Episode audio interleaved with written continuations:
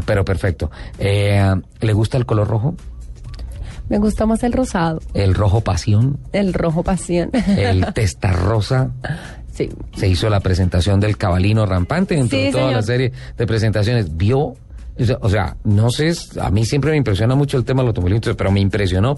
Hicieron unos hologramas sobre el carro en el lanzamiento que se hizo esta semana y además hicieron una pared con los patrocinadores, pero eran hologramas y tú una, una cosa de locos de otro mundo. La Fórmula 1 es del otro mundo. Don- Totalmente, eso es un universo paralelo. Don Henry Boni. un mundo paralelo. Pero es verdad. Ni más ni menos, ni más ni menos. Don Henry Bonilla, ¿cómo le va? Feliz año. Feliz año, Ricardo. Henricito. Para Lupi. Lupi, ¿cómo estás? Feliz año. Bien, Ala, tiempo sin escucharte. Le autorizamos que Sí, comente la foto del puchero que ya está que ya está circulando por arroba mm, Blue Autos, sí, arroba Blue Autos. toca verla, toca verla, Ricardo, pero muy contento de estar aquí con ustedes. Bueno, don Henry, se presentó el cabalino. Dice Fernando Alonso que este año la meta es ser uno de los dos o tres equipos que en todas las carreras, en todos los escenarios, estén luchando por la victoria. Así es, Ricardo, ese es el objetivo. Eh, Fernando Alonso, pues, ha luchado el título en tres ocasiones en, de los, en los últimos cuatro años, así que tiene sed de triunfo y, bueno, especialmente con lo que pasó el año pasado con, con Sebastián Vettel en Interlagos, pero esperemos que en esta ocasión se pueda dar. Eh, la concepción del auto ha sido bastante buena, el F-138. Se llama así por eh, pues 13 por el año y 8 porque es el fin de los B8 en esta temporada. Entonces, eh, es la gran expectativa, es la gran esperanza de, de la escudería Ferrari para poder luchar nuevamente por el campeonato del mundo. Luca Cordero di Montesemolo, el presidente de Ferrari, ha dicho no podemos esperar más.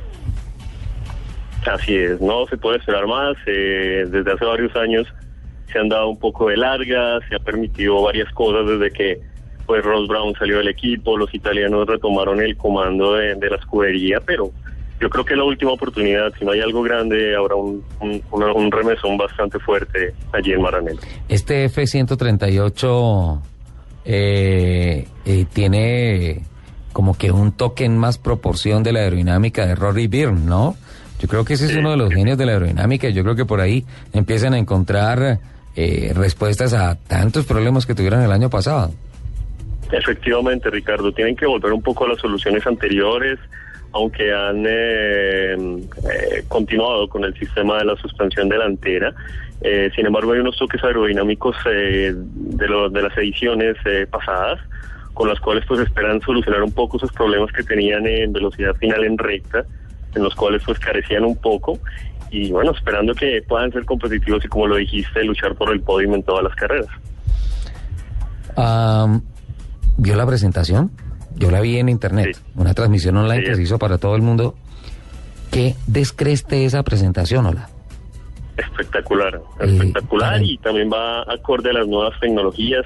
Hasta ahora las cinco presentaciones eh, de los equipos de Fórmula 1, las cinco se han pasado por internet, algo pues inédito. Entonces todos podemos tener de primera mano lo que está sucediendo en el sitio de estas presentaciones.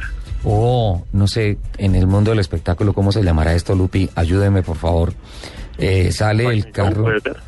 ¿Cómo? Fashion show, puede ser. Fashion show, sin duda alguna. En el tema del cabalino, está, como es tradicional, cubierto por la bandera de Ferrari. eh, y resulta que aparece un proyector que traspasa la bandera y muestra la silueta del carro.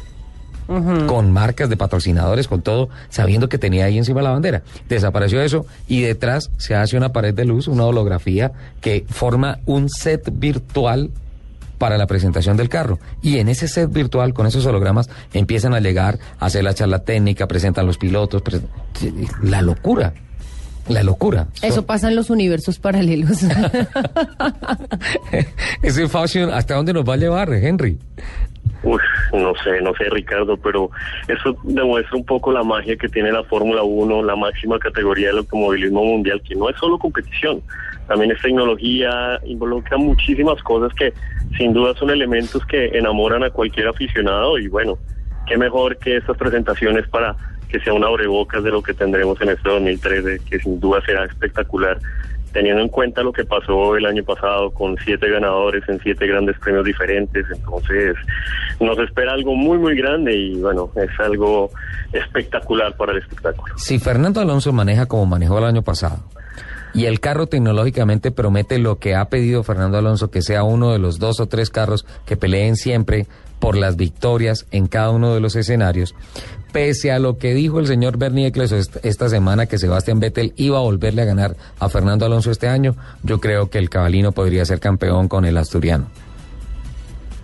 Bueno, sin duda, sin duda lo puede ser, pero también debemos recordar que hay equipos muy fuertes, está McLaren, está Lotus, eh, el mismo Red Bull, entonces eh, la competitividad estará al máximo nivel y pues Fernando no la tendrá fácil, pero sin duda tiene un plus, eh, que es esa experiencia que le permite sumar en cada gran premio si no tenga el mejor auto, llevarlo al límite y son elementos fundamentales que pueden hacer la diferencia.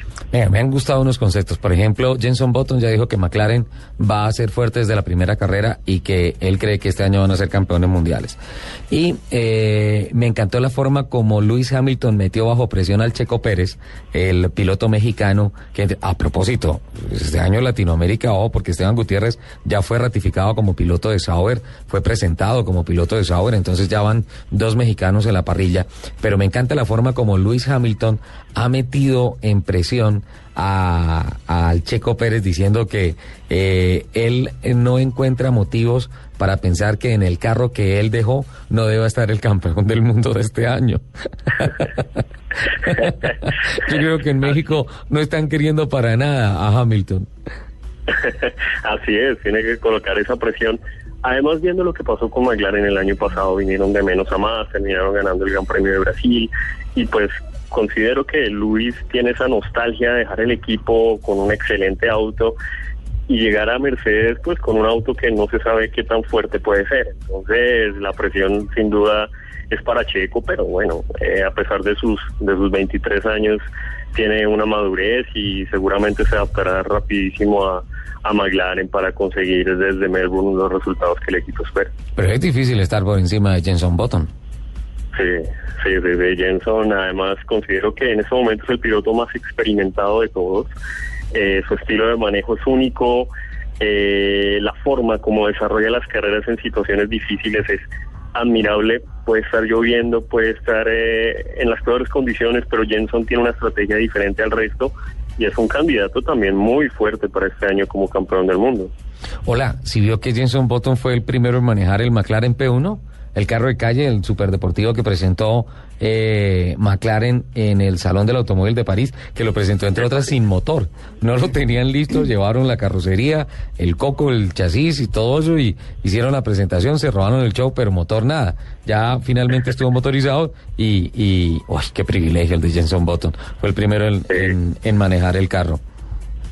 Sí, la mejor vitrina sin duda, toda la expectativa con el lanzamiento del MP428, pero el el P1 se robó todas las miradas, eh, hecho con tecnología de fibra de carbono, entonces promete muchísimo y, bueno, eh, habiendo debutado en, el Salón de París, había una gran expectativa. Henry, le voy a pedir un favor. Eh, en los próximos cinco minutos piense que va a ser el jueves 7 de febrero, en el día, en de, el día sin carro, eh, promulgado por la Secretaría de Movilidad de Bogotá como el Día de Medios No Motorizados, eh, porque siempre de Fórmula 1 hay muchas cosas, entonces vamos a tener que seguir hablando, pero después del corte de voces y sonidos de Colombia y del mundo, porque ya viene Fabián Martínez con todas las noticias. Y en cinco o seis minuticos nos encontramos de nuevo, ¿vale? Vale.